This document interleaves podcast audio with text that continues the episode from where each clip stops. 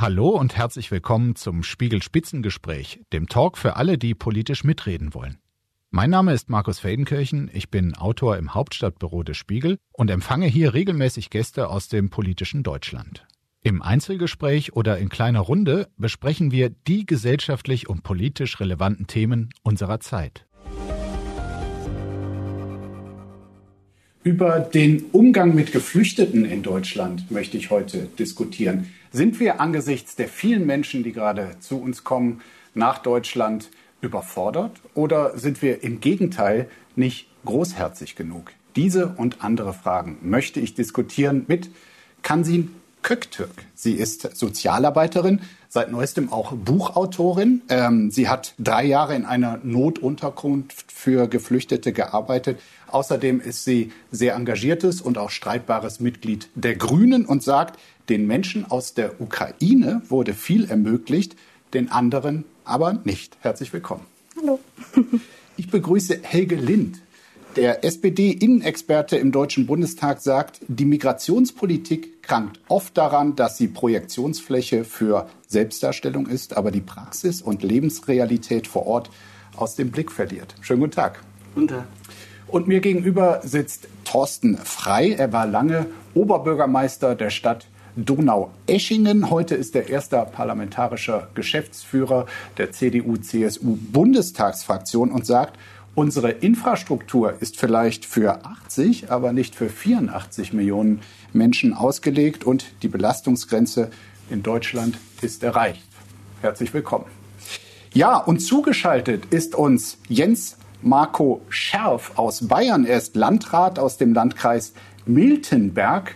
Er ist Mitglied der Grünen und er fürchtet, dass bald nicht mehr alle ankommenden Geflüchteten versorgt, betreut und integriert werden können. Das hat er jetzt sogar in einem Brief, in einem Brandbrief an Olaf Scholz geschrieben. Schönen guten Tag nach Miltenberg. Guten Tag. Ja, rund 1,3 Millionen geflüchtete Menschen sind im vergangenen Jahr nach Deutschland gekommen. Sie sind aus den verschiedensten Ländern gekommen und auch aus den verschiedensten Gründen. Die meisten aber, rund 80 Prozent, sind Frauen und Kinder, die vor dem Krieg in der Ukraine geflüchtet sind. Sie unterzubringen, sie gar zu integrieren, stellt viele Kommunen vor große Herausforderungen beziehungsweise überfordert sie gar. Äh, Herr Frei, ähm, Sie haben einen Überblick über die Lage sowohl in der Kommune als auch äh, was das Bundesweite angeht. Wie würden Sie die Lage angesicht, äh, im Angesichts von 1,3 Millionen Menschen, die im letzten Jahr gekommen sind, nach Deutschland beschreiben? Also es ist eine riesen Herausforderung für die Kommunen, weil man muss einfach sehen, 1,3 Millionen Menschen, das sind mehr als in den Krisenjahren 2015 und 16 zusammen. Und das bedeutet für die Kommunen, die ja für Unterbringung, Versorgung zuständig sind, dann im weiteren Verlauf auch für die Integration, die sind wirklich in einer Situation, wo sie an Belastungsgrenzen kommen, in manchen Bereichen auch darüber hinweg sind. Und deswegen muss man ganz klar sagen, die Kommunen brauchen erstens Unterstützung. Sie brauchen finanzielle Unterstützung durch den Bund, der die Rahmenbedingungen setzt. Und, das will ich auch ganz deutlich sagen, es ist nicht nur eine finanzielle Frage, sondern wir müssen unsere Migrationspolitik auch darauf ausrichten, dass wir denen helfen, die wirklich unsere Unterstützung bedürfen und da stärker trennen. Denn am Ende ist es auch eine Frage der Zahlen. Es ist auch eine Frage der Quantität, ob Integration am Ende gelingen kann. Werden wir alles äh, vertiefen, die Themen, die Sie angesprochen haben. Äh, fragen erstmal nach äh, Bayern zum Landrat Herrn Scherf. Sie können es vermutlich am besten beurteilen, äh, zumindest was Ihren Landkreis äh, betrifft. Wie würden Sie die Lage derzeit beschreiben? Ja, die, die Lage ist insgesamt für uns äh, schon prekär, denn ähm, wir sind eigentlich in zwei Flüchtlingskrisen. Wir haben im vergangenen Jahr, wie von Ihnen skizziert, äh, bei uns im Landkreis Miltenberg zum Beispiel 1600 Menschen aus der Ukraine aufgenommen und haben aber parallel dazu im Laufe des vergangenen Jahres und im Herbst dann ganz deutlich eine stark steigende Zahl Geflüchteter, vor allem aus Syrien, Afghanistan und einigen afrikanischen Ländern der Türkei, ähm, weshalb wir tatsächlich von der reinen Zahl her momentan an unsere Leistungsgrenzen stoßen. Wenn ich das mal an zwei banalen Beispielen festmache. Zum einen, wir müssen aktuell jede Woche 20 bis 30 Geflüchtete neu aufnehmen. Unsere Unterkünfte sind knapp bei 100 Prozent belegt. Das heißt, wir haben bereits eine Notunterkunft äh, aktiviert und müssen jede Woche ein bis zwei Häuser neu anmieten, neue dezentrale Unterkünfte einrichten. Da äh, ist absehbar, der Wohnungsmarkt wird es nicht mehr hergeben. Ich weiß nicht, ob das jetzt noch drei Wochen oder drei Monate gut geht, weshalb wir schon an einer zweiten Notunterkunft für dann über 100 Menschen äh, momentan planen. Äh, um aber wegzukommen von dem rein, reinen Wohnungsproblem, äh, mal ein ganz praktisches ähm, zur Daseinsvorsorge, hausärztliche, kinderärztliche Versorgung, die ist bei uns im Landkreis Miltenberg prekär und äh, ich hatte letzte Woche schon die Rückmeldung aus einer Region meines Landkreises, dass die Hausarztpraxen mir sagen, wir sind nicht mehr in der Lage, äh, äh, die, die Versorgung zu gewährleisten. Und da komme ich dann einfach im Landkreis Milken an die praktischen Grenzen, wo ich nicht weiß, wie sollen wir das bewältigen. Was wäre denn Ihre Forderung zum Beispiel an die Bundesregierung? Mehr Geld oder dass Ihrem Landkreis einfach weniger Menschen zugewiesen werden? Es ist eine mehrfache Forderung. Es ist natürlich auf der einen Seite immer ganz wichtig, dass äh, unseren äh, äh und auch äh, de, den, den Aufwendungen der Gemeinden entsprechen wir die finanzielle Unterstützung erhalten, dass wir am Ende dann nicht an anderen wesentlichen Bereichen sparen müssen. Aber die Lage für uns ist wirklich vor Ort so brenzlig, äh, dass ich dringend die, die, die Wochen herbeisehen, in denen wir nicht 20 bis 30 Menschen neu aufnehmen müssen, weil wir hier einfach umfassend äh, äh, unsere Belastungsgrenzen überschreiten weshalb ich fordere kurzfristige Maßnahmen, die ich ja äh, äh, erst gestern in einem sechsseitigen Katalog mit, mit vielen ja, kurzfristig konkret umsetzbaren Maßnahmen dargelegt habe. Aber auch insgesamt äh, sollten wir unsere Flucht- und Migrationspolitik nach den verschiedenen Bereichen neu aufstellen, damit wir das besser strukturieren, differenzieren und am Ende dann auch leisten und steuern können. Herr Lind, dieser Brandbrief, den Herrn Scherf an den Bundeskanzler äh, offenbar geschrieben hat, die Forderungen, die Sie da hören, können Sie das nachvollziehen und äh, müssen Sie selbstkritisch als Vertreter einer der äh, Regierungskoalitionen sagen, dass Sie da bisher zu knausrig waren? Ich nehme das sehr ernst, aber ich stelle auch fest, dass die Geschichte sich in gewisser Weise wiederholt. Ich war 15, 16 Vorsitzender des örtlichen Integrationsausschusses in meiner Stadt Wuppertal. Und wir hatten genau die Diskussion. Also wir hatten die Diskussion, wie läuft die Finanzierung, was für einen Anteil muss der Bund tragen, was machen die Länder, werden die Gelder an die Länder weitergeleitet und so weiter und so fort. gelernt haben.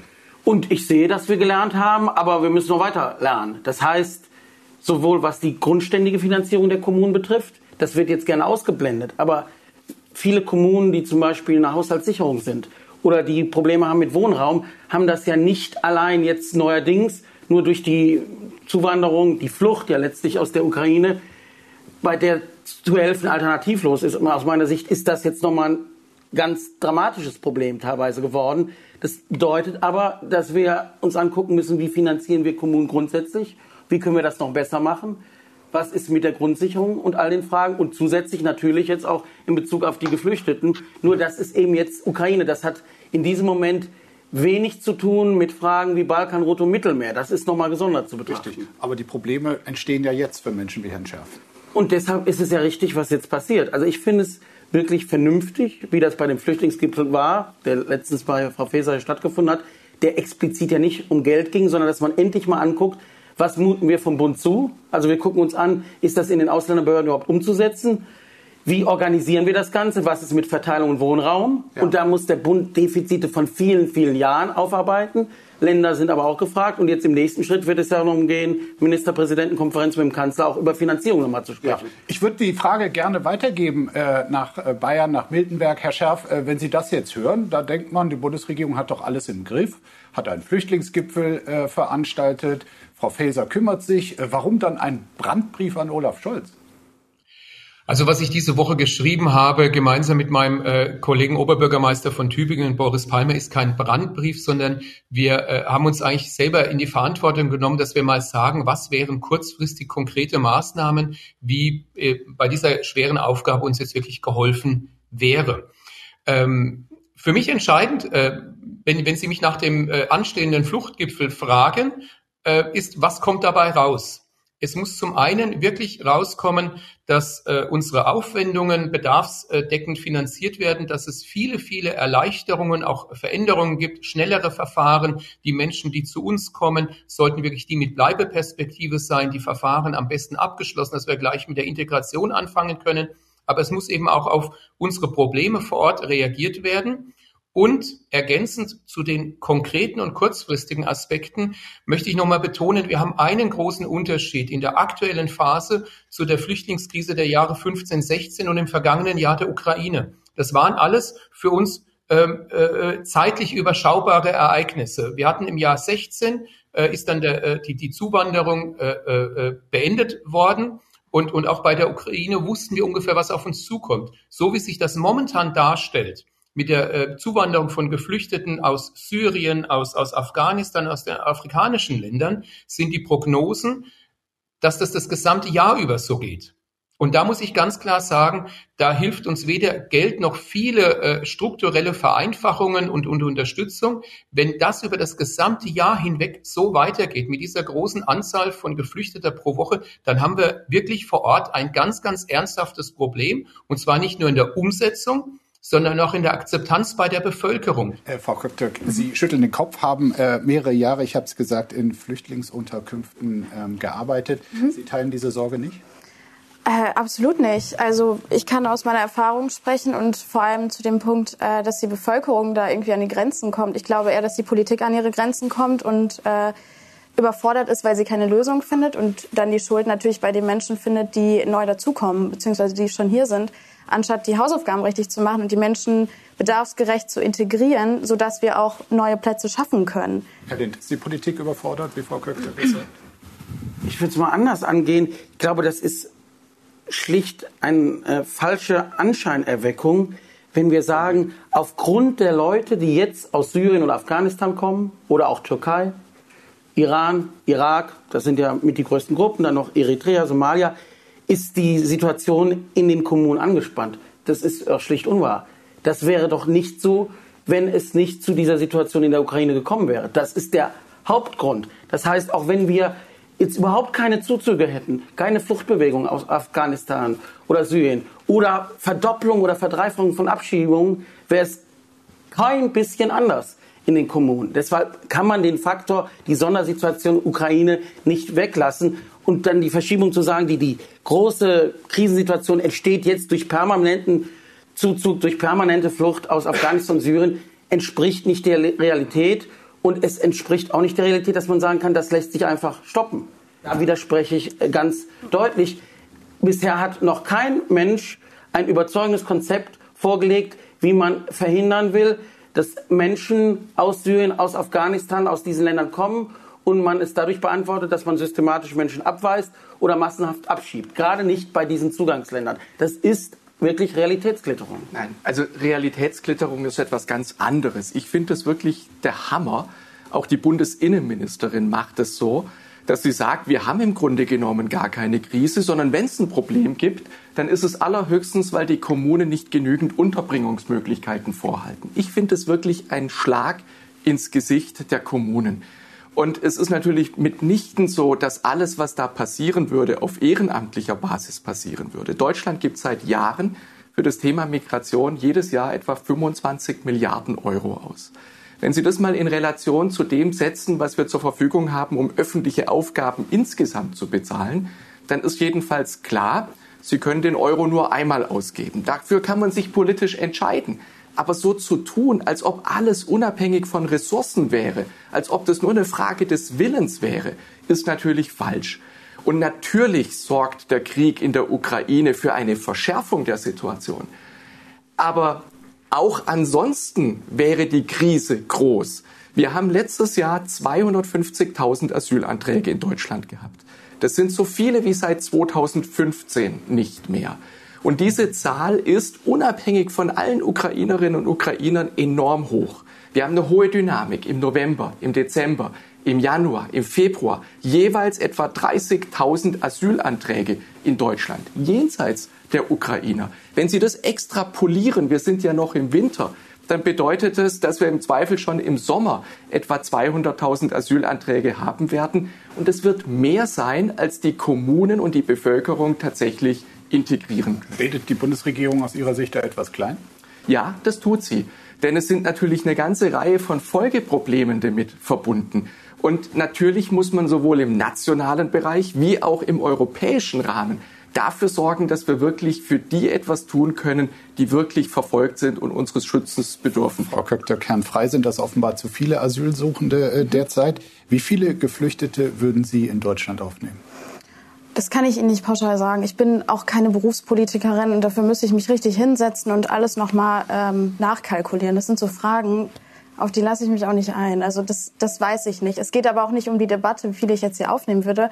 Klar ist es ein europäisches Problem. Ich sage auch nicht nur, dass Deutschland das auf, dass Deutschland alle Menschen aufnehmen muss, weil wir haben auch Länder wie Polen, Österreich oder Ungarn, die sich auch menschenverachtend auch verhalten und viele Menschen nicht aufnehmen. Die wir aber offenbar nicht zu einem anderen Verhalten zwingen können. Genau, richtig. Aber das ist ja, das wäre auch zum Beispiel, ähm, zum Beispiel ein Ansatz, mit diesen Ländern auch ähm, zu reden und auch da deutlich mehr Druck zu machen. Und die ganze Debatte deutet ja darauf hin, beziehungsweise soll vielleicht das auch, vielleicht ist das auch politisch äh, so gedacht, soll dazu beitragen, dass man denkt, ah, okay, das Problem liegt an den Menschen, die hierher kommen. Das Problem liegt nicht an den Menschen, die hierher kommen. Und die Krise ist auch keine Flüchtlingskrise, sondern dass wir einfach nicht genug Wohnraum haben, dass wir schlecht darin sind, Menschen zu integrieren, dadurch, dass wir nicht gut darin sind, Integrations- und Deutschkurse anzubieten. Und da wäre ich auch wieder bei dem Punkt, wo Sie sagen, dass das nicht ehrenamtliche Menschen hier ähm, nicht irgendwie ausschließlich. nicht ausschließlich. Natürlich investieren sie da Geld und natürlich gibt es hauptamtliche Mitarbeiter und äh, Unterbringung und so weiter. Aber letztlich muss man sagen, in der Praxis sieht es so aus. Und ich habe, wie Sie es gerade gesagt haben, äh, lange in einer Unterkunft gearbeitet ist, die Praxis so, dass die Menschen außerhalb dessen, was angeboten wird, auf ehrenamtliche Menschen angewiesen sind. Das heißt, es braucht Leute, die, die ihnen helfen, Anträge auszufüllen beispielsweise. Es braucht Menschen, die ähm, ehrenamtlich vielleicht Deutschkurse anbieten, weil es gab Menschen bei meiner Unterkunft, die 18 Monate auf einen Integrationskurs beispielsweise gewartet haben. Und ohne Deutsch finden die Menschen keinen Job. Ohne Job können sie sich keine Wohnung leisten. Dann sind manche Menschen ähm, unter einer Duldung oder einer Aufenthaltsgestattung können sich keine private Wohnung nehmen. Wir haben zu wenige Sozialwohnungen.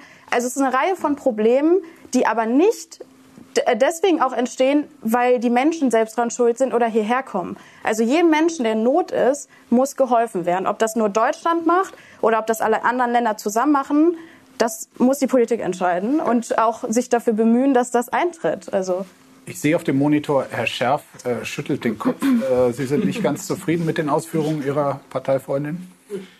Nach dem Brief wahrscheinlich nicht.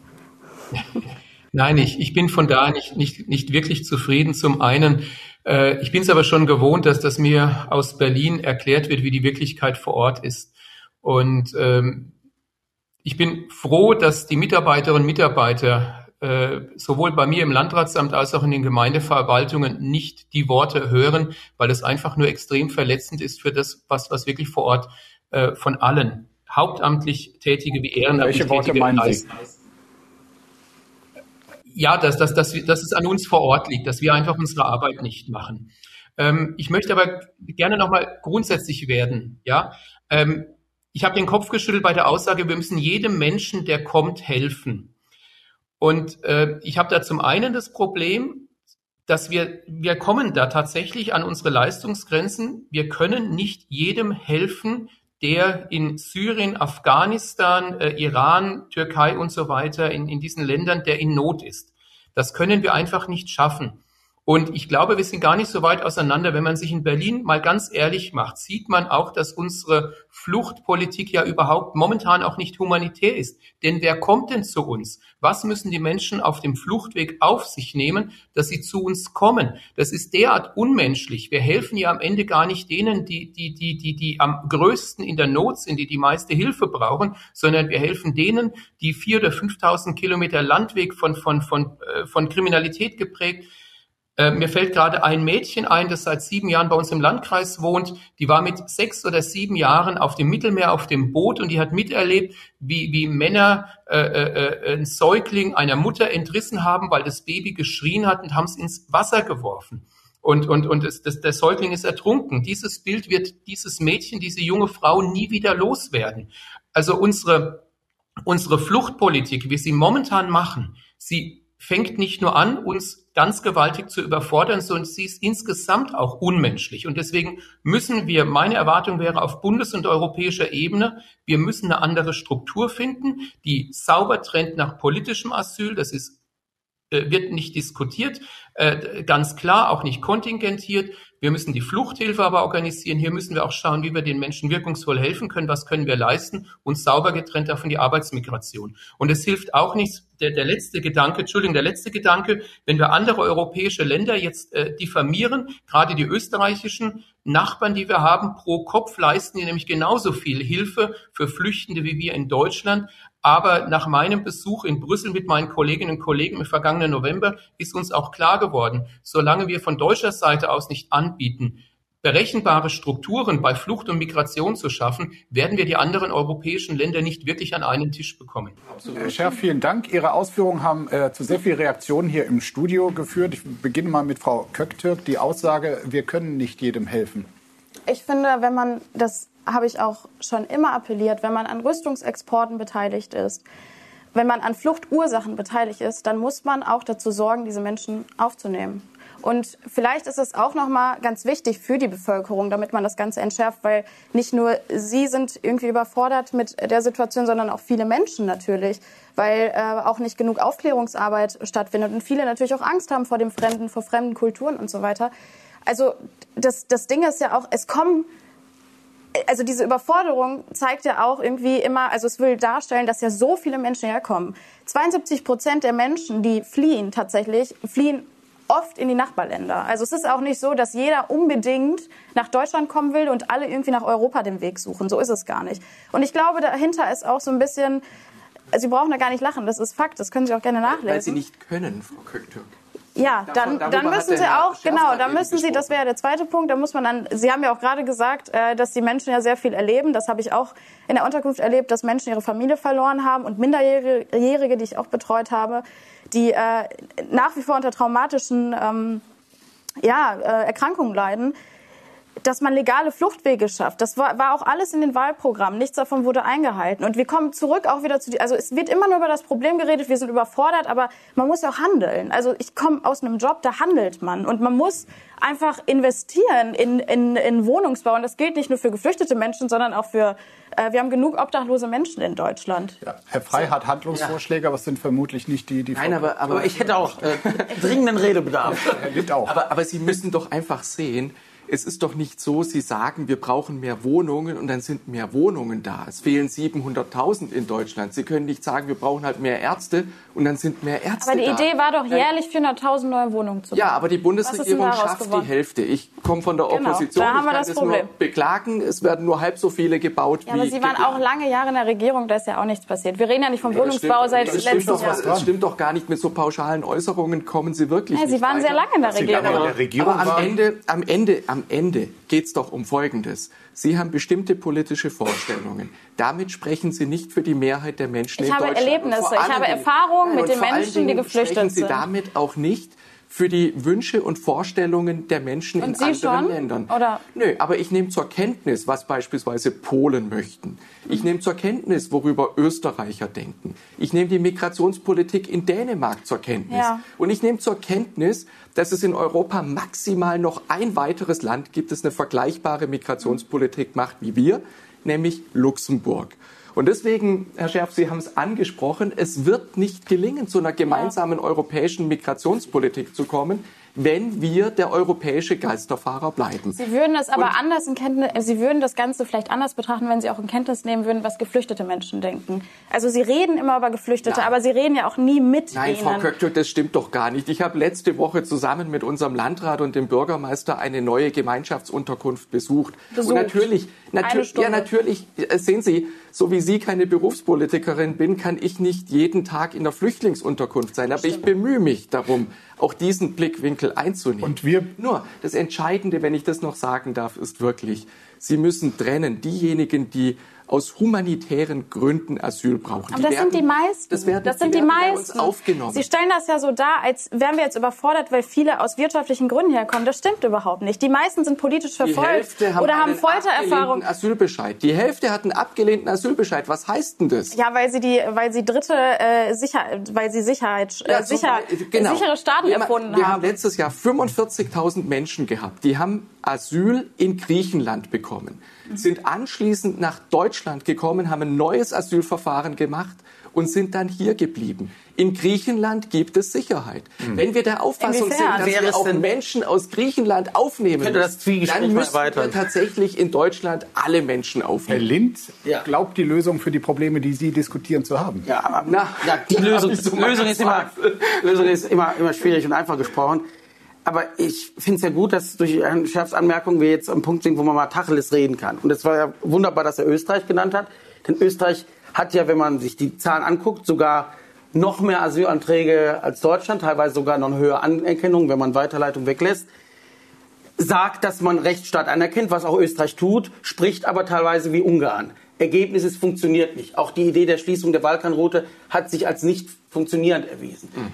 Das andere Beispiel, die CDU ist der Beweis. Diverse CDU-Innenminister waren im Amt und haben verständlicherweise und richtigerweise gezeigt, dass es eben nicht einfach möglich ist, die Zahl der Leute so zu reduzieren, dass man nicht massenhaft abschieben kann, weil die meisten Länder gar nicht zurückgehen und zurücknehmen, Menschen nicht zurücknehmen. Deshalb glaube ich, wenn wir wirklich jetzt mal ganz nüchtern die Lage uns angucken, ist es doch kein Geisterfahren, wenn man sich an Recht hält. Und Deutschland hält sich an Recht macht keine Pushbacks, soweit ich weiß. Hält sich an internationale Gesetzgebung. Ich finde, das ist kein kritischer Sonderweg, sondern es ist vernünftig, das zu tun. Wenn andere Länder sich nicht dran halten, ist das, glaube ich, kein sinnvolles Beispiel für uns. Dann gucken wir uns an, wie unterschiedlich das Agieren ist. Es sind kaum ukrainische Flüchtlinge in Frankreich. Das hat mit räumlicher Nähe zu tun, aber auch, dass es, wenn man mal versucht, und ich habe das gemacht, äh, als ukrainisch oder russischsprachiger Informationen über Ukraine-Aufnahme zu bekommen und sich auch die sozialen Leistungen anguckt, dann kann man das nachvollziehen, dass Menschen eher nicht nach Frankreich kommen. Umgekehrt ist es für Geflüchtete aus Syrien praktisch unmöglich, in Ungarn Aufnahme zu bekommen und auch in Polen ist es höchst schwierig. Mhm. Das heißt, wir haben da eine Doppelgesichtigkeit und Länder unterscheiden nach der Herkunft, um bestimmte Systematiken durchzusetzen. Und ich glaube, der einzige Ansatzpunkt der wirklich funktioniert, ist, wenn wir nicht Grenzen schließen wollen, wenn wir nicht sagen können, wir setzen auf härtestmögliche Abschreckung, wir machen Methode Griechenland, wir lassen die Leute überhaupt nicht rein, wir setzen auf Pushbacks, ist, dass Leute Anträge stellen können. Und das ist nicht nur politischer Asyl, sondern auch subsidiärer Schutz, Genfer Flüchtlingskonvention. Wie viele und können denn bleiben von denen, die kommen? Das entscheidet ja das BAMF. Das ist doch das Gute des Systems. Menschen haben Anspruch Übrigens sogar solche aus sicheren Herkunftsstaaten. Also über Georgien kann man ja gerne diskutieren. Aber auch sie haben Anspruch auf ein Verfahren und dann wird entschieden. Und ich finde, dieses Verfahren muss gelten. Wir können nicht sagen, wir machen Grenzkontrollen in der Weise, dass Leute überhaupt nicht reinkommen. Das Zweite ist aber, und das ist doch der interessante Punkt, wie können wir die sogenannte irreguläre Migration reduzieren, ohne Recht zu brechen? Mhm. Und der einzige Weg aus meiner Sicht wird sein, a, legale Zuwanderungs- Wege, also Menschen, die gegenwärtig gezwungen werden, ins Asylsystem zu gehen, Möglichkeiten über Arbeitsmigration zu schaffen. Und das andere ist Migrationsabkommen mit Ländern zu treffen. Das ist leider mühsam und anstrengend. Das ist aber der einzig seriöse Weg aus meiner Sicht. Nein, es gibt natürlich schon auch noch andere Möglichkeiten. Also zunächst einmal muss man sagen, bei der Frage der legalen Migration, der Arbeitsmigration, da bin ich sehr dafür. Haben wir gemeinsam 2019 ein Fachkräfteeinwanderungsgesetz gemacht. Da kann man auch darüber diskutieren, was man daran noch ändern, verbessern muss. Aber eines bleibt. Fachkräfteeinwanderung orientiert sich an unseren Bedürfnissen und an den Bedürfnissen unseres Arbeitsmarktes. Das ist übrigens bei jedem Einwanderungsland der Erde so. Auch wenn Sie in die USA oder nach Kanada möchten, wird gefragt, bringt jemand etwas für die Bedürfnisse unseres Arbeitsmarktes, unserer Gesellschaft oder nicht. Das ist eine gerade anders, eine, andere Herangehensweise als bei der Frage der humanitären Migration, wo man diese Frage nicht stellt. Das ist ein großer Unterschied. Was kann man tun? Man kann es dadurch erreichen, dass man an der Grenze der Europäischen Union, an den Außengrenzen oder auch jenseits der Grenzen der Europäischen Union Asylverfahren durchführt und eine Verteilung in Europa nur für diejenigen schafft, die eine Bleibeperspektive haben. Hat der Europäische Rat übrigens im Sommer 2018 beschlossen, ohne dass es Konsequenzen gibt. Ich, ich habe ja die, die Staaten an der Grenze. Also ich finde das immer so ein bisschen anmaßend von uns. Spielen wir das mal durch. Also haben wir große Aufnahmezentren und Entscheidungszentren an europäischen Grenzen.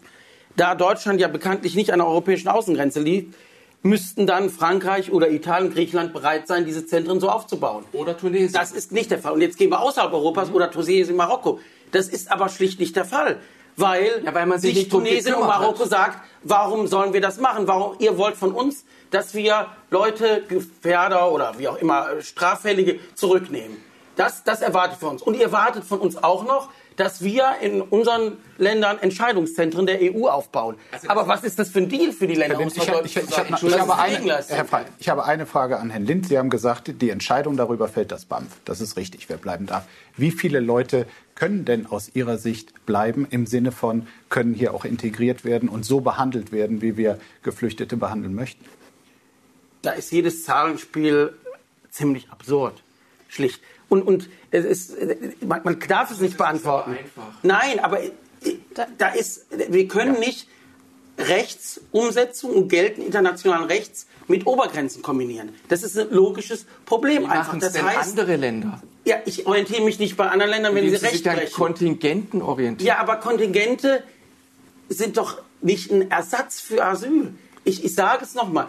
Wer in Deutschland in ein Asylverfahren Aber wir reden geht, doch darüber, wie viel, wie viel können die Kommunen leisten, ähm, wie, wie, viel ist verantwortbar. Ja, aber da, da ist die Antwort nicht, setzen wir internationales Recht aus, sondern wie schaffen wir Bedingungen, das wurde ja schon angesprochen, dass Menschen, bei denen die Entscheidung fällt, durchs BAMF, das aus meiner Sicht rechtskonform agiert und durch deutsche Gerichtsbarkeit, die aus meiner Sicht rechtskonform agiert im Regelfall, Diejenigen, bei denen der Bescheid positiv ist, bleiben können. Diejenigen, bei denen der Neg Bescheid negativ ist, müssen entweder abgeschoben werden oder bekommen unter bestimmten Bedingungen Bleiberecht. Weiß das ist Rechtsumsetzung. Weiß nicht, ob das alle so überzeugt, Frau Köpte. Nee. Bitte. Ich möchte einmal was jetzt noch mal sagen zu Ihrer ähm, eher utopischen Idee, dass wir da irgendwelche Lager aufbauen und dass dann dort irgendein Asyl da entschieden wird. Also ich weiß nicht, wie soll das denn dort aussehen? Also Sie stellen das ja so dar, als würde zwischen ähm, Antrag und Entscheidung nicht, also als würde das Leben nicht weitergehen. Das heißt, die Leute müssen ja untergebracht werden. Also wenn wir das so machen wollen, wir haben ja schon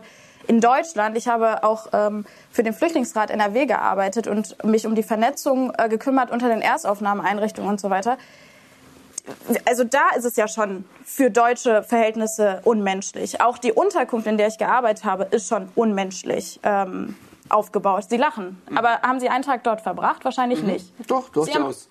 Sie haben, also nicht in Nordrhein-Westfalen, aber, aber Sie haben sicherlich nicht, Sie haben sicherlich nicht in einer Flüchtlingsunterkunft mit fünf fremden Menschen aus verschiedenen Mentalitäten äh, vier, fünf Jahre verbracht. So. Also schauen Sie mal. Ich, nee, ich führe noch weiter aus. Und das Ding ist ja, also ich weiß nicht, wie es in der Vorstellung Also mir geht es halt immer um Praxis. Ich brauche irgendwie Praxis, mhm. damit ich mir das alles vorstellen kann. Also sie, sinnvoll, ja. sie, sie wollen dann irgendwelche Lager da aufbauen, damit da dann Zentren, Zentren von mir aus. Ähm, und äh, da soll dann entschieden werden, und wo sollen die Leute schlafen? Also wie, wie soll das da alles funktionieren? Das ist irgendwie nicht zu Ende gedacht. Also da gibt es viele Möglichkeiten. IOM, UNHCR, natürlich muss... Zelt, Zeltlager wieder, so wie in Griechenland, wo wir jahrelang weggeschaut haben. Weiß ich nicht. Finde ich fragwürdig. Dann eine berechtigte Frage, Herr Frey. Nö, also, also, das kann man doch alles organisieren. Dass das dann könnten wir das ja auch in Deutschland organisieren, nein, wenn wir so leicht das, nein, das dort kann man organisieren. deshalb nicht hier organisieren, weil die Frage ist doch, ich meine, der Herr Lind hat die Welt beschrieben, wie sie sein sollte. So ist sie aber nicht. Ja, genau. Die Deswegen gibt es die Politik, hat jetzt damit lauter das, Gesetze gemacht, die dazu kann. führen, dass das klare Signal gesendet wird, wer es mal nach Deutschland geschafft hat, der bleibt auch hier und genau so ist es auch. Wir haben völlig entwertete Asylverfahren, weil es egal das stimmt ist. überhaupt gar nicht. Sie wissen gar nicht, Sie wissen gar nicht aus der Praxis, wie viele Rückführungen es gibt. Und ich sage Ihnen noch was. Natürlich, ich kenne doch die Zahlen. Ja, das kann okay. doch jeder nachlesen. Ich sage Ihnen noch was. 12.000, glaube ich, letztes so, Jahr. Ja, weil auch mhm. Quoten erfüllt werden müssen. Ähm, Bitte? Weil auch Quoten der Abschiebung erfüllt werden müssen. Es müssen ja, Sie müssen ja auch Zahlen liefern, wie viele Leute Sie rückgeführt haben. Aber das können wir im Anschluss nochmal besprechen. Ja, nee, wir haben etwa 300.000 Menschen, die vollziehbar ausreisepflichtig sind. Und es sind 12 oder 13.000 okay. zurückgeführt. Wir brauchen ja eine Lösung für das Problem. So, wir können ja unterteilen zwischen Unterbringung und Integration. So, die Unterbringung ist ja auch gestaltet sich auch einfacher, wenn wir schaffen, die Menschen, die bereits da sind, auch ähm, zu integrieren. Also wir, wir stocken ja auch und wir sind ja überfordert, weil wir schon die Menschen, die auch bevor der Ukraine Krieg äh, losging, haben wir ja schon gar nicht geschafft, die Menschen äh, ähm, zu integrieren. So, das heißt, wir brauchen das Geld, wir brauchen Geld, äh, wir brauchen Kommunen und da, da gehe ich auch voll mit. Natürlich sind Kommunen überlastet. Ich, ich weiß das auch, weil ich eben in der Vernetzung der Ehre, des Ehrenamts auch ähm, viel beigetragen habe und gearbeitet habe. Die Menschen sind auch überfordert, aber die Lösung kann nicht sein, dass wir sagen, nee, stopp, ihr kommt hier nicht rein, weil ähm, ja, wir haben keinen Platz. Wir müssen Platz schaffen. So, jetzt, das heißt, jetzt sage, jetzt sage, ich einmal Stopp, weil uns die ganze Zeit auch noch Herr Scherf äh, zuhört, äh, zugeschaltet aus Bayern. Äh, Sie haben die Interesse mit großen Reaktionen unsere Diskussion äh, verfolgt. Ähm, woran scheitert es tatsächlich äh, bei der Integration, so wie wir uns das hier in der Runde wünschen? Mein Landkreis ist ein ähm, sehr stark industriell geprägter Landkreis. Das heißt, wir haben seit vielen Jahrzehnten Erfahrung mit Migration, mit Integration und äh, größtenteils sehr gute Erfahrungen damit. Das, was in den vergangenen Jahren auch seit 15, 16 gescheitert ist, liegt daran, dass wir nicht mehr den Zeit, die Ressource hatten, dort hinzuschauen und aktiver auf die Menschen zuzugehen, die, äh, ja, die nicht aktiv genug an diesem Integrationsprozess teilnehmen. Ja, und dann haben wir eben so Phänomene, äh, äh, Kinder aus Syrien, Afghanistan, die hier geboren sind, die dann äh, in Kindergartenschule dort kein Deutsch lernen. Das ist, ähm, weshalb ich eben auch dafür appelliere, es hat schon was mit der, mit der Menge der Menschen zu tun, dass wir ausreichend Kapazität, Ressource haben, die, die Menschen dann auch zu integrieren, uns um den Integrationsprozess zu kümmern. Und ähm, deswegen reicht nicht einfach nur der Appell aus dem Fernsehstudio, wir sollen es möglich machen, wir sollen die Plätze schaffen. Wir, wir brauchen vielfältige Ressourcen, damit die Integration der Menschen am Ende gelingt. Und ich sage aber auch, zu 70, 80 Prozent ist uns das auch seit 15, 16 gut gelungen. Ähm, Herr Scherf, Sie haben das mitbekommen, ähm, gerade in manchen Regionen in Ostdeutschland, aber nicht nur dort. Äh, gab es äh, Brandschläge, äh, Brandstiftung, Schlägereien, Verfolgungsjagden auf offener Straße. Ähm, gut ein Fünftel der Deutschen befürwortet laut einer Studie Gewalt gegen Flüchtlinge und Asylbewerber. Ist das etwas, was, wovor Sie auch Sorge haben, beziehungsweise was Sie beobachten? Also das ist für mich eine entsetzliche Entwicklung und dafür gibt's null Verständnis, überhaupt nichts. Ja, das geht nicht und deswegen plädiere ich aber auch so für eine differenzierte Diskussion. Ja, ich bin für Migration, ich bin für die Integration, ich bin für eine vielfältige äh, Gesellschaft, aber damit wir uns die erhalten können und auch eine ganz, ganz breite gesellschaftliche Akzeptanz dafür kommen, muss es auch möglich sein, dass wir Probleme ansprechen, äh, äh, ähm, und, und offen über die Dinge sprechen, die nicht funktionieren oder auch wo wir uns überfordern. Und das ist, weil ich auch bei mir im Landkreis viel in der, im direkten Austausch mit der Bevölkerung bin. Das ist eine ganz, ganz wichtige Grundlage für Akzeptanz, dass die Menschen mitgehen. Ich bin äh, übermorgen wieder auf der Straße, auf einem runden Tisch, äh, in einem Ort, wo wir eine Flüchtlingsunterkunft machen. Die, die, die Menschen gehen mit aber nur dann, wenn sie merken, dass wir ihnen nicht irgendwie die Welt so, so, so darstellen, wie wir sie uns wünschen, sondern dass wir auch Probleme ehrlich sehen. Und ähm, ich glaube, das müssen wir die kommenden Wochen und Monate der Bevölkerung ganz stark zeigen, um dieses Zurückgehen, was ich schon auch beobachte, die Akzeptanz dafür in der Bevölkerung nimmt ab, die Sorge nimmt zu. Da müssen wir den Menschen auch zeigen, dass wir ganz, ganz ehrlich und offen die Probleme wahrnehmen und an Lösungen wir vor Ort, dass wir das möglichst gut schaffen, aber auch auf, auf Bundes- und auf europäischer Ebene, dass wir Wege finden, wie wir die Migration besser gestalten. Herr Scherf. Vielen Dank für diese Einblicke von vor Ort, die Sie uns heute ins Fernsehstudio äh, gegeben haben. Wir haben einiges davon aufgenommen. Vielen Dank auf jeden Fall für heute. Ich danke Ihnen. Alles Gute, schöne Grüße. Tschüss. Und Herr Frey, die Frage an Sie, äh, diese zum Teil aufgeheizte Stimmung gegen die Errichtung von Flüchtlingsunterkünften, äh, kann das auch was mit Aussagen wie die Ihres Parteivorsitzenden Friedrich Merz zu tun haben, der sich da zum Beispiel über Paschas in Neukölln äh, äh, ausfallende Worte erhebt? Nein, mit Sicherheit nicht. Ich glaube, wenn Politik das artikuliert, was die Menschen denken und bewegt, dann kann man das nicht in dieser Art und Weise instrumentalisieren. Darum geht es nicht, sondern wir müssen objektiv vorhandene Probleme lösen. Und es ist eben nicht so, dass die Politik damit nichts zu tun hätte.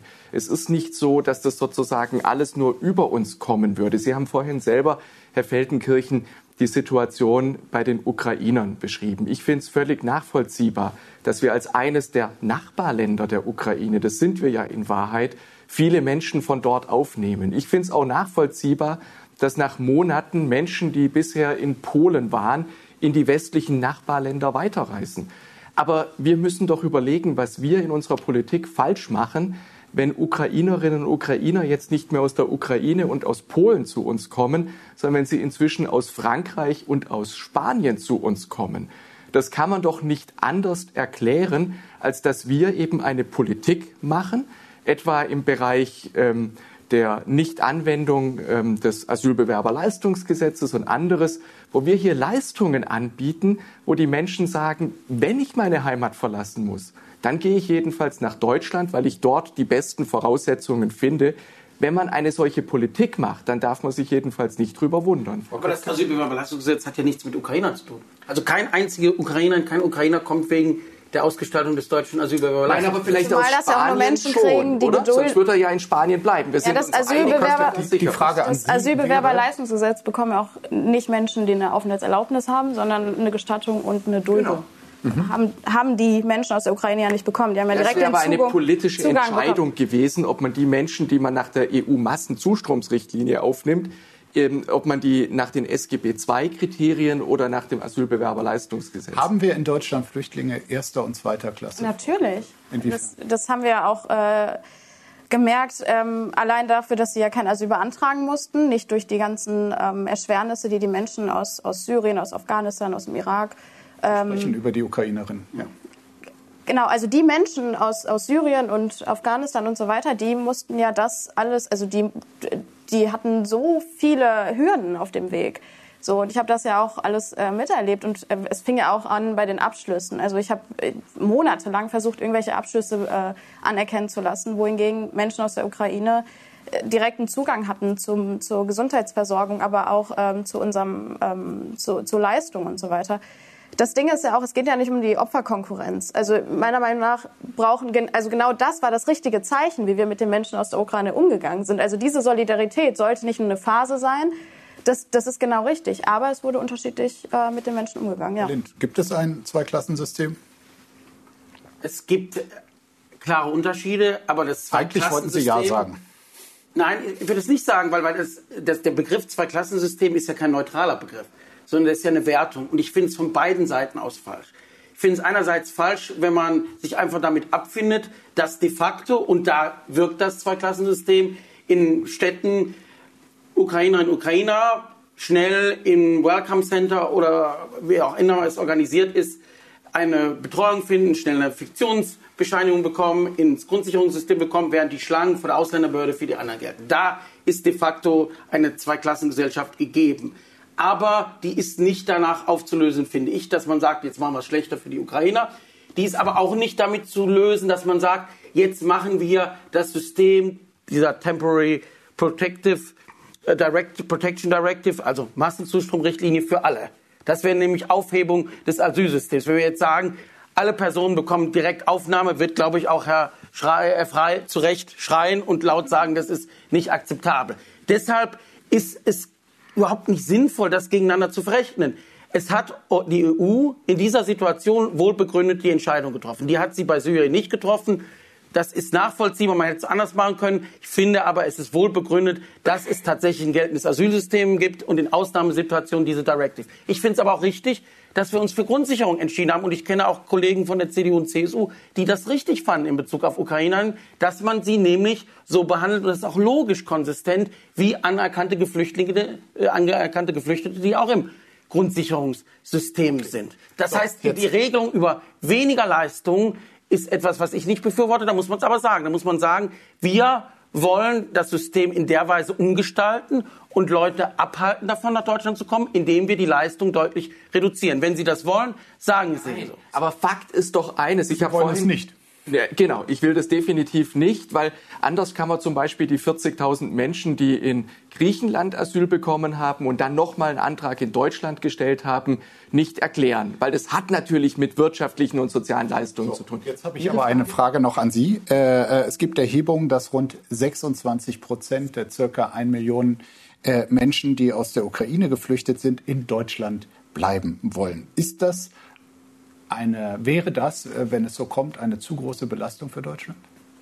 Das kann man so pauschal tatsächlich nicht sagen. Es könnte durchaus auch eine Bereicherung für unsere Gesellschaft sein. Also das kommt immer darauf an, wie man es 1000 Asylsuchenden aus anderen Staaten genau. ja, natürlich. Dann wären wir ja wieder bei dem Zwei-Klassen-System. Genau. Gut, dass Sie das ansprechen, Herr Feldenkirchen. Da bin ich nämlich wirklich grundsätzlich anderer Auffassung als warum Sie ja doch aus einem anderen Kulturkreis oder? kommen oder warum? Natürlich, natürlich macht es einen auch unter humanen Gesichtspunkten einen Unterschied, ob Sie Kriegsflüchtlinge aus einem die Menschen aus Syrien Nein, Entschuldigung, leiden den, jahrelang darf ich, darf ich den Satz zu Ende Krieg. sagen? Er sagt ihn zu Ende und dann ja, Frau Köpke. Die sozusagen in einem Land, das gerade mal anderthalb Flugstunden von Berlin entfernt ist. Sie machen dasselbe wie Ihr Kollege Herr Merz ja. gerade. Nein, schauen Sie, und es gibt natürlich einen gewaltigen Unterschied weil Flucht in Nachbarländer, Aufnahme in Nachbarländer, das ist doch etwas völlig anderes. Die Menschen, die aus Syrien gekommen sind, die sind durch zehn oder elf Länder marschiert, bis sie nach Deutschland gekommen sind. Deutschland wird allein die Fluchtprobleme der Welt nicht lösen können. Sie schweifen noch Und wir ab. Die wollen Frage, sie auch die nicht Frage, alleine lösen. Ja, die Frage war, ob wir dann überfordert sind, wenn so viele Menschen aus der Ukraine bei ja, uns natürlich bleiben. macht Sie einen antworten, es könnte eine Bereicherung Na, sein. es kommt Und die Menschen aus Syrien an. nicht. Und Doch, so wie Sie es auch können sagen. auch eine Bereicherung können sein. Sie aber, auch, ja. ja. sie können auch Sind eine Sie Bereicherung sogar. sein. Ja. Aber äh, nicht Das war alle. tatsächlich ja? die Frage. Nicht alle natürlich. Aber es kommt doch darauf an, aus welchem kulturellen Hintergrund jemand kommt. Natürlich macht Das es ist einen Rassismus. Unterschied. Nein, das ist kein Rassismus. Es tut mir leid, aber Frau ich- das das, ist ist kein Rassismus. Sondern es ist am Ende, Sie sind vorhin gefragt worden, wie viel Migration können wir sozusagen Sie brauchen nicht auf mich jetzt abschweifen. Nein, ich, ich bin würde- keine ich würde- Berufspolitikerin nein. und beschäftige mich jeden Tag Das mit Zahlen. Sie haben ja recht, das kann man nicht mit einer Zahl beantworten. Ja. Ich würde sagen, wir können in Deutschland so viele Menschen aufnehmen, wie wir integrieren können. ja, aber dann bleiben Sie Damit doch bei wir- der damit wir Sie Antwort. nicht falsch Aber nicht jeder ist Frey, gleich Herr Frey, da- Herr integrierbar. Frey, damit wir Sie nicht falsch verstehen. Ja, aber das liegt nicht an den schon, Menschen. Köcktöck, Das liegt nicht an den Sie würden- Menschen. Sie würden Natürlich Sie schon sagen, dass Menschen aus Syrien nicht integrierbar sind? Nein, Oder das liegt ich vielleicht nicht. an Ihren fehlenden Nein, Maßnahmen? um Gottes Willen. Also ich kenne genügend Das ist Menschen aus Syrien, die hervorragend integriert sind. Die Frage wir ist, haben ob eine der beiden Gruppen eine größere Bereicherung ist. Das war meine Ursprungsfrage. so pauschal kann man das nicht sagen. Wir haben derzeit eine ganze Reihe von Einbürgerungen von Syrern. Syrern werden im Durchschnitt nach sechseinhalb Jahren Aufenthalt in Deutschland eingebürgert. Ich kenne Familien, die super Jobs haben, die integriert sind, deren Kinder in der Schule erfolgreich sind, die in Vereinen sind. Natürlich sind die eine Bereicherung für unser Land. Aber die Frage ist, wo ist Integration und in welchem Umfang möglich? Da ist es eine Bereicherung. Und ich sage genauso klar, wenn uns Integration nicht gelingt, wenn Parallelgesellschaften entstehen, dann ist es keine Bereicherung für unsere Gesellschaft. Und daran muss sich doch Politik orientieren. Eine Replik darauf von Frau Köptök und dann habe ich die abschließende Frage an Herrn Lind. Da müssen Sie auch, Sie haben eine Verantwortung in der Politik, sind Menschen in der Öffentlichkeit und Sie reden zur Bevölkerung. Dann müssen Sie auch aufhören mit Ihrer durch die Blume geäußerte ähm, Unterscheidung der Menschen. Also die Menschen, es, nicht die Menschen müssen sich ändern, die Gesetze müssen sich ändern. Sie sagen, äh, die, manche Menschen können nicht, sind nicht integrierbar. Das stimmt überhaupt nicht. Ich habe so viele Menschen kennengelernt. Ich möchte das jetzt einmal kurz sagen. So viele Menschen habe ich kennengelernt, die arbeiten wollten, die eine private Wohnung gefunden haben, tatsächlich aufgrund ihrer Arbeit. Es gibt eine Wohnsitzauflage.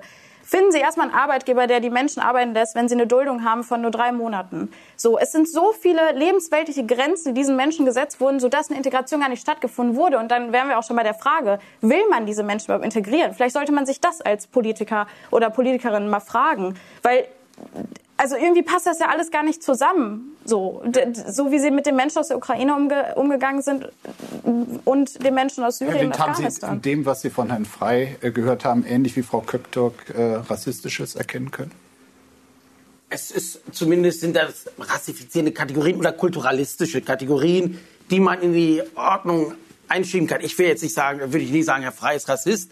Nur es ist natürlich schon da eine Zweiklassenbehandlung, die Sie deutlich gemacht haben. Und es ist unter kulturellen Argumenten verborgen eine Unterscheidung, die sagt, Es macht einen Unterschied, ob jemand hierher kommt, wenn er Ukrainer ist, weil er vermeintlich uns kulturell näher ist als jemand anders. Das ist ethisch hochproblematisch. Aber ich glaube, man kann das auch völlig lösen. Ich bin für nüchternen Pragmatismus und Gesetzesanwendung.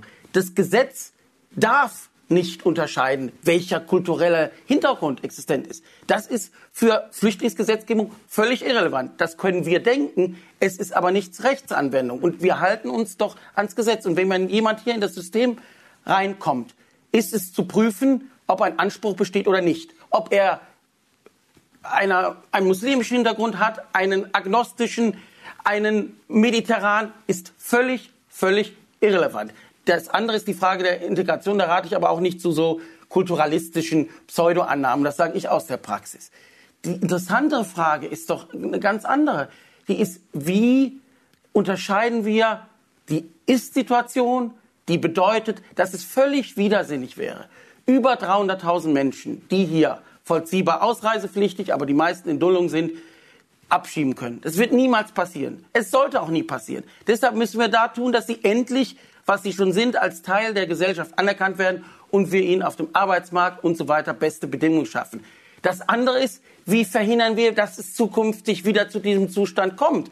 Und die Antwort ist eindeutig, indem wir Alternativen schaffen, indem wir nicht Menschen zwingen, über das Mittelmeer zu gehen, in der Hoffnung, Asyl zu finden, mit dem Ergebnis, dass sie in der Duldung in Deutschland landen. Das ist widersinnig und auch unmenschlich. Jetzt haben wir eine ganze Zeit lang zum Teil sehr äh, kontrovers über die offenen Fragen geredet. Sie haben jetzt den Nachteil, dass Sie der einzige Vertreter einer Regierungsfraktion sind, die all diese Wünsche, die sowohl vom Landrat, von der Opposition als auch von Frau Köktürk, äh, aus derjenigen, die ihr Ohr, glaube ich, äh, näher bei der Situation der Geflüchteten haben, mitnehmen müssen in gute Politik umsetzen müssen, sodass die nächsten Runden zum Thema Geflüchtete vielleicht etwas weniger kontrovers äh, ausfallen.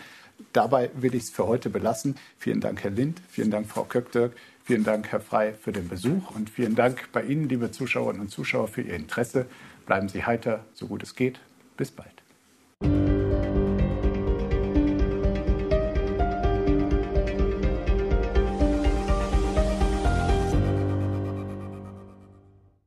Das war das Spiegel Spitzengespräch. Wenn Ihnen die Folge gefallen hat, geben Sie gerne eine Bewertung ab und abonnieren Sie diesen Podcast, um keine Ausgabe zu verpassen.